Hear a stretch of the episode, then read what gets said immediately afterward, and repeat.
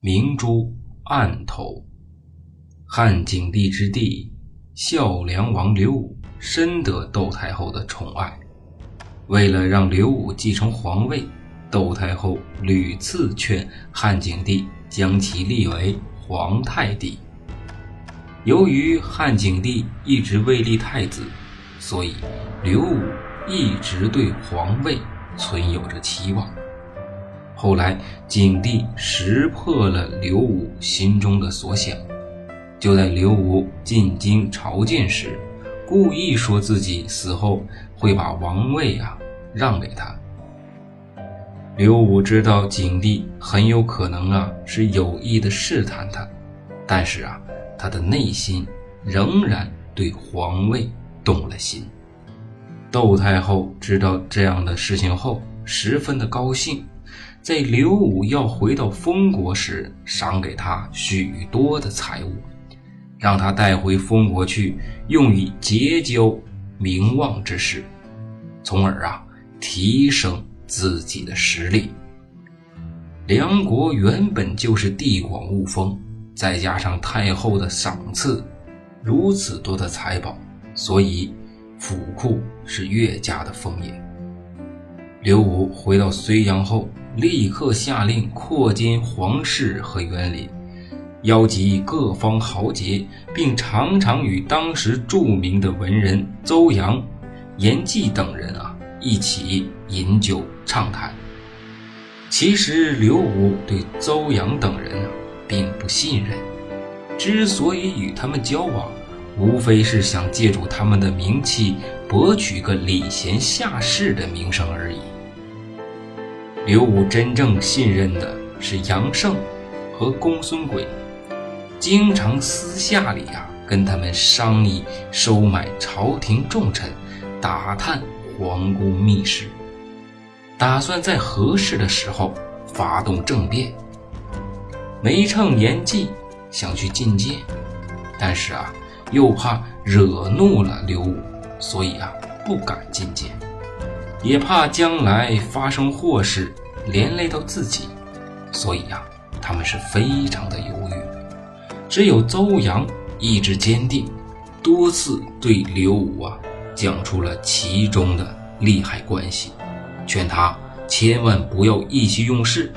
邹阳的做法。遭到了杨胜和公孙诡的猜忌，他们劝刘武要把邹阳抓起来。周阳怕自己的事情连累别人，就在监狱之中写下一封长信，这便是后世传颂的《狱中上梁王书》。邹阳在信中引用了大量的史实，证明忠义之人无故被诬陷的事情啊，自古。便屡屡出现，不是当代才会出现的。他从中得出的结论是：臣闻明月之珠，夜光之璧，以暗投人于道路，无人不暗箭相免者，何则无因而之前也？这句话的意思是将。光芒耀眼的珠宝和碧玉，在黑暗的道路上扔给人，没人不是按着剑相互的瞪视的。这是宝物出现的太出乎意料了，其中所蕴含的意思便是：要是主人信任的人不帮你说话，就算你提出非常好的建议，依旧是没有人重视，搞不好。还会招惹祸事上身。刘武看到这封信后，被邹阳感动了，随即下令释放了他，仍然让他在自己的蜀国做客。没过多久，就有消息传来，汉景帝听从袁昂等大臣的建议，决定立太子。刘武既失望又是愤恨，派遣一批刺客入京。刺杀袁盎，这些刺客是分批发出的。有一个刺客在进京的路上听到许多赞扬袁盎的话，觉得袁盎是个好官，不忍去杀他，所以他进京后就立马去找袁盎，把事情一一告知，让袁盎多加留心。只是百密还有一疏，袁盎最终还是被刺客给杀掉了。景帝得知袁盎被杀，大怒，料定是刘武指使人做的，就接连数次派遣使者责问刘武，让他供出主谋。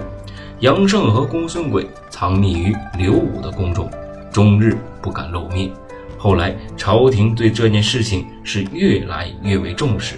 追查的也是越来越急，眼看杨胜和公孙鬼就要暴露，刘武只得逼迫他们自杀，然后将所有的罪都推在这两个人的身上。